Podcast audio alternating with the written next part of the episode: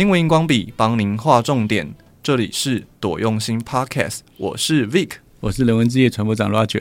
今天呢，要带给您的是周末特辑，我们要带您关心全球在减碳的重大议题上，这些国家他们是怎么做的呢？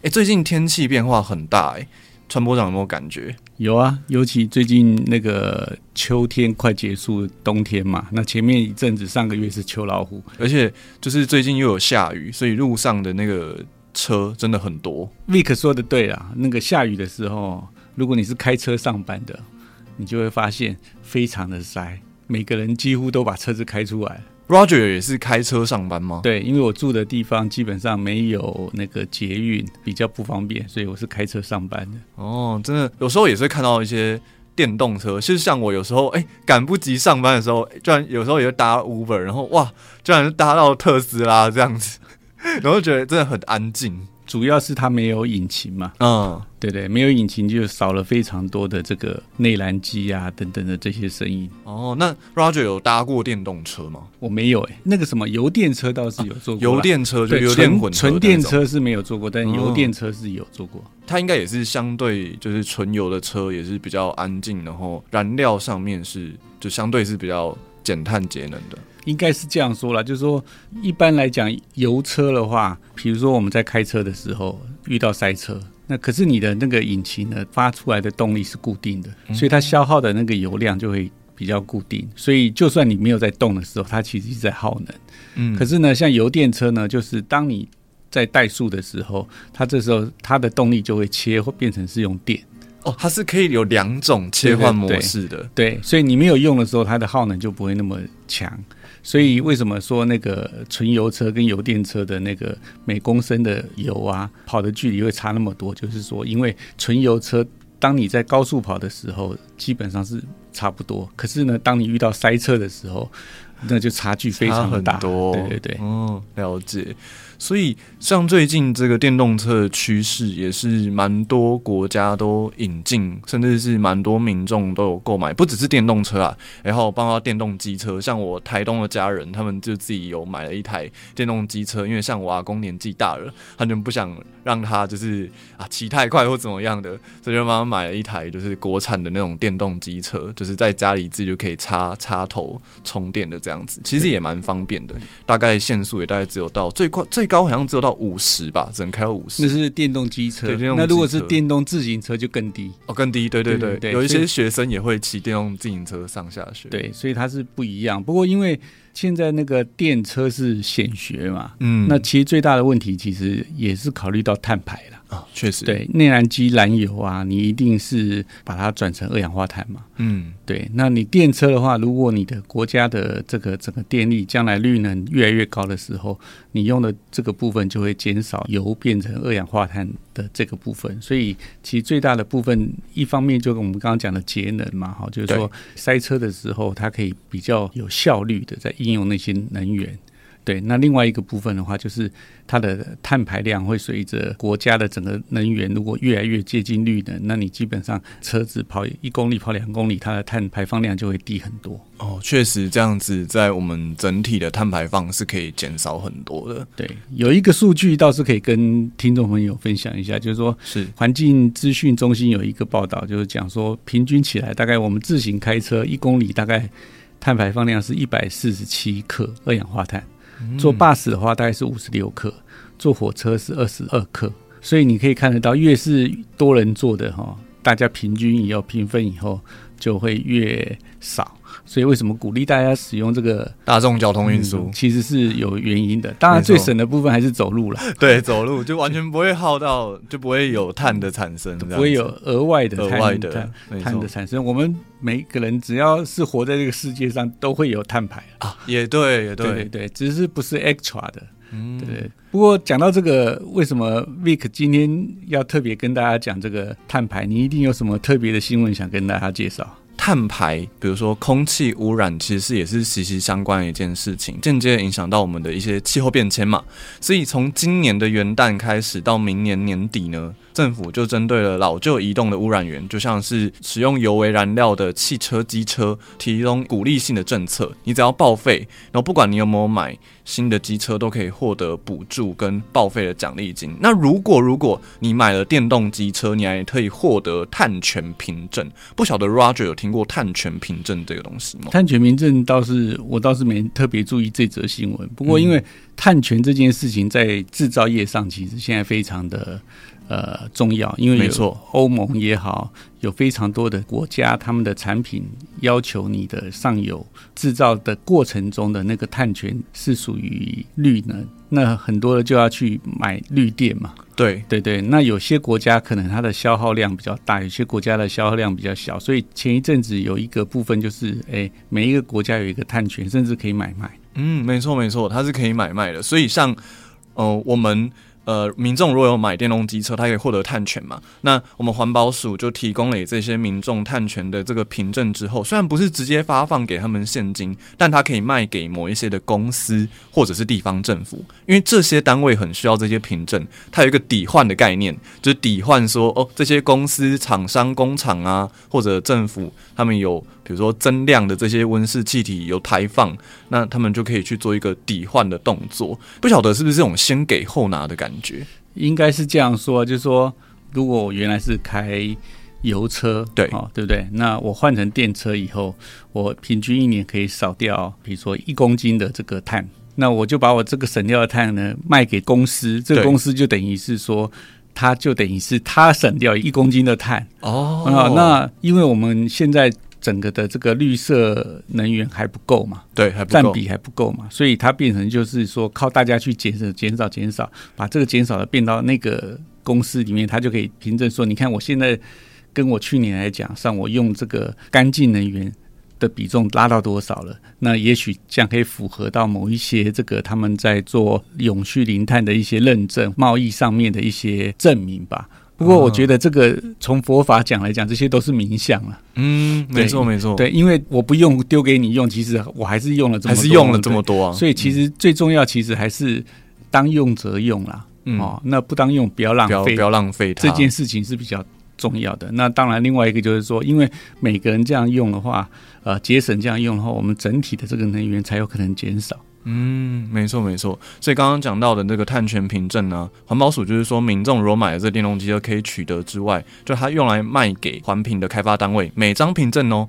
可以有一千元以上。所以现在啊，他们正研拟要将这个凭证的政策同步用在老旧的汽车汰换电动汽车的这个政策上面，鼓励民众啦，因为。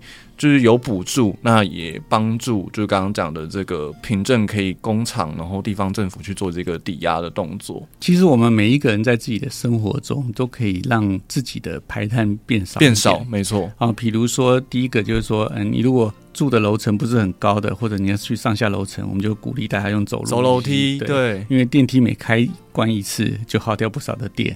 嗯，另外一个就是说，像最近北台湾啊，非常的潮湿，真的超。我相信很多人家里就是衣服晒不干啊什么的，那都会用除湿机，对不对？没错。那除湿机的话，如果你换成变频的除湿机，就跟定频来讲，它的耗能上就会差距非常的大。有差别。嗯、那同样的道理，在夏天很热的时候，你用的定频冷气跟你用变频冷气，嗯、它在使用上耗能也会差很多。像今年的夏天，我记得呃，能源就会鼓励大家哦，我们不要把冷气调得太低。我之前坐那个。有同事的车一上去，他的冷气就开十几度，超冷的。对，那其实就是额外的浪费，extra。所以我们基本上是希望，就是说，大家在自己的自身的这个生活中哦，食衣住行娱乐都可以节能减碳。对，都可以去想一想，说哪一个地方我可以，诶，温度不要这么高，我吹凉就好，或者说是有什么方法可以让这件事情做完成，但是不要有过多的浪费。对，一方面大家节能减碳嘛，那现在国外还流行的另外一个碳捕捉的技术，对，它就是把大气中的这个温室气体，它把它收集起来储藏，让它不要在空中造成这个温室气体，造成这个气候变化。最近有一则新闻也是蛮不错，就是说荷兰的大学生呢实验把这个他们做的。这个太阳能电动汽车在开的过程中呢，也可以捕捉碳。这个新闻我有看到，真的超酷的。它是用太阳能的电池做的电动车，而且它很特别的是，除了刚刚就是 Roger 讲到它可以有一种碳捕捉的技术之外，车身跟它的整个支架的架体啊，都是采用再生的塑胶，然后进行三 D 列印。它内装还是用这个纯素的皮革。对，大家可能很好奇纯素皮革什么，当然就是用我们植物去制成的这个皮革这样子。而且这个大学生的团队其实不多人哦，他们也只有三十五个人，蛮厉害的。蓬勃发展的电动车时代，那他们就是想要创造更好的技术，然后让他们推动一个目标，就叫做零排放的移动这样子。就 Vic 刚刚提的，就是说除了它这个车子本身太阳能动力就尽量用自然的以外。啊，然后他用三 D 列印，这个其实我们在荧光笔之前也跟听众朋友分享过，就是说三 D 列印是一个制成的改革，对，没错，不需要再作用模具，那你只要在 CAD 图上设计好以后，就可以把它 print 出来。那它 print 的这个东西也是轻量化的，轻量化的，对。那再加上纯素皮革，哈，纯素皮革其实我们之前也有介绍过，大部分都是用植物纤维，比如说像仙人掌。啊，像凤梨哦等等这样子的东西，重新再制造出来类似动物皮的这样子的成分，当然它就跟你用动物的皮来讲，它耗的这个碳也差距很大，对，少很多，真的少很多。除此之外，这个新闻里面其实还有一个是蛮重要的，就是说大学的学生就开始研究，他们就在车子下面装了一些过滤器。那在开车的时候，这个空气啊，经过这个过滤器，就会把二氧化碳捕捉起来，在它的特殊颗粒中，对，会吸附。对，大家把它想象，比如说那个我们在过滤水一样，用活性炭啊，水过去，杂质就会留在那个上面。那他们就是设计了一样这样的过滤器，是把二氧化碳留在里面，边开就可以边开始截取这二氧化碳。所以我觉得现在年轻人啊，真的是很聪明，有非常多的这种 idea 去发展。技术更成熟的时候，呃，也许哦，边开车不只是排碳哦，边开车搞不好边减碳。对，而且这个碳捕捉的技术其实也慢慢的在发展起来，而且在之后，假如跟产业结合的话，是有一个蛮庞大的利益。当然不是说要赚钱，我们最主要的目标还是为了减碳为主这样子。而且在全球啊，有一个使用碳捕捉和储存的这个报告，就有发现说。用了这个技术，已经可以每年捕捉这个二点四四亿公吨的二氧化碳了。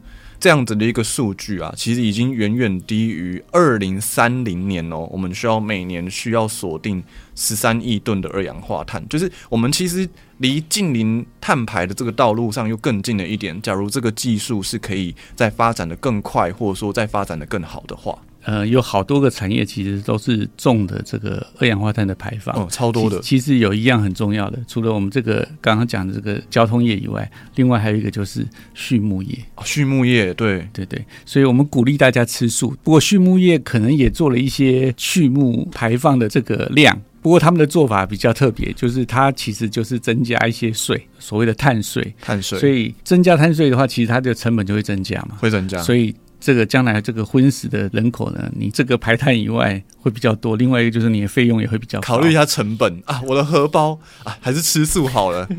这个畜牧里面有几个大国啊，这澳洲、澳洲、纽西兰，对对。其实，在南半球的这个国家纽西兰呢，他们在十二号就公布了一个很新的计划，其实很酷哦。他们就是要求这些畜牧业者，在这些动物啊打嗝或者。放屁的时候排放出的这些温室气体，他们必须要让这些农民们缴税，引起的反应是不是不大好？Roger 觉得，如果是你是农民的话，你你会赞成吗？呃，如果你是直接以这个为生的话，你当然会反对，这是很正常。嗯、就好像前两天也有另外一个新闻嘛，那个阿拉斯加禁止这两年的这些帝王蟹的捕捉。哦，没错。如果你是靠捕蟹为生的，你当然也是会反对嘛。对，有一点点声音。可是其实你再把时间拉长远一点去看的时候，像现在这个极端气候越来越严重，嗯，不这样做。到时候，其实每一个人的生存权都会有问题。没错，其实它是一个循环的。对，如果你没重视，那可能不晓得哪一天就轮到你。所以最简单的方式就是哈，没有买卖就不会有伤害。啊，这个话真的是经典广告台词，没错没错，对不对？你没有吃肉，它就不会生产肉。那这个资料是来自于牛津大学哈，从二零一九年呢、啊，联合国的这个娘龙署的统计嘛哈，每一秒钟啊有两千五百五十六只动物被宰杀，二五五六，而且不含水中的生物哦。哦，那你知道这样子一年来讲，大概就是八百零六亿的动物会送命，八百零六亿真的很多。对，可是。到底是多少？我们用牛津大学的研究资料，就是说它其实很简单，它是用碳做一个基础。为什么？因为碳是大部分生物里面占比重最多的。对，是吧？那它这样算出来的时候，哈，植物是全地球里面占整个这个最终的，它百分之八十二。你能想象吗？因为整个木头啊、树啊都是碳嘛。那人是占多少呢？它占的生物量只有零点零一 percent，蛮少的。对，所以等于是万分之一哦。那动物占多少？零点四 percent。我们常常讲的这种细菌，它占十三 percent。可是你看全世界的细菌量有多少？好多。可是它里面有一个数字是要跟大家提一下的：人占的是零点零一的这个碳的这个剂量哈，在全部的这个生物里头。嗯。可是我们的畜牧业占的是四 percent，那比人多四百倍，四百倍。对不对？对，一个是零点零点零一，一个是四 percent，四百倍。好，那我们回来算一下，现在的人口大概多少？将近八十亿啊，七十七亿。嗯，那我就把七十七亿乘以四百倍，算出来是三兆八百万。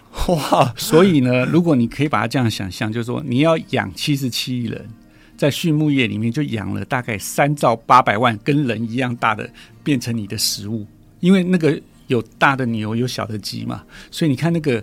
恐怖，那个量其实是超出人想象很多，天文数字。对，所以我们还是鼓励大家呃多吃素，少荤食。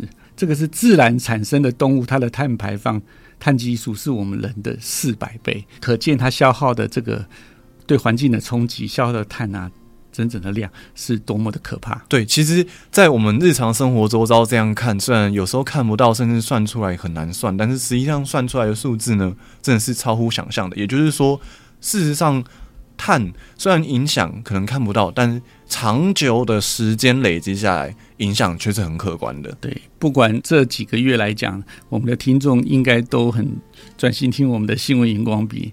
不管你看巴基斯坦的水患，对不对？西班牙的这个火灾，然后美国的飓风，嗯，那甚至其。前一阵子，这个整个欧洲的大干旱，非洲也有闹饥荒，你就会发现现在极端气候实在是太恐怖了，就真的如同前两天而已。台湾也是啊，台北下超大雨的。对，那天我看气象报告，宜兰半天就下七百厘米 （millimeter），就是公里的这个水量，是半年的雨量，太惊人了，半天就下掉。而且不还不是台风，就是这种外围环流，流。对，对，所以呢，这东西哈、哦，不要小看你我他了。我们大家一起降低这样的碳排放，也不只是今天讲的这个从吃的，或者是从开车从这个行的。其实我们就是食衣住行娱乐，样样哈、哦、节省一点，只用当用者使用过程、制造过程，它才可能会去降低所有的这个碳的产生。对，这样子对环境也是比较友善的，像是碳捕捉啊，或者说是减碳，然后对于畜牧业这样子的一个新的这样子一个税收，其实像碳足迹、碳里程，像我们平常在购买一些呃农产品或者说是食物的时候，我们也可以去看一下这样子一个标章，像前一次我们星云光笔也有提到。就可以去看看它的足迹到底累积的多少，然后去思考一下，我们到底是要买哪一个产品。我们现在看到的报道很多都只有一半，包括像刚刚讲的这个碳税，其实也是一半。那你收了碳税要做什么？不是让那个国家更多的钱再去投资啊？对。其实你收了碳税就应该用在减碳的设备上，对不对？嗯。对。可是这一段其实我们都现在都看不到。当我们没办法要求每一个国家、每个国家、每个政府都公开透明，这很难。我们要自救哈，或者是为了我们下一代，就是每一个人从自己的行为去做起。没错，这样子才可以哈，避免这些政府啊收了税收，但是那个税其实没有用在减，用在不对的地方上，对，反而又制造了更多的这个碳的污染。没错，就是国民要自觉，大家。有没有听到一些平常不知道的这些事情了呢？然后是不是也有思考了一下如何为保护我们的地球来行动了呢？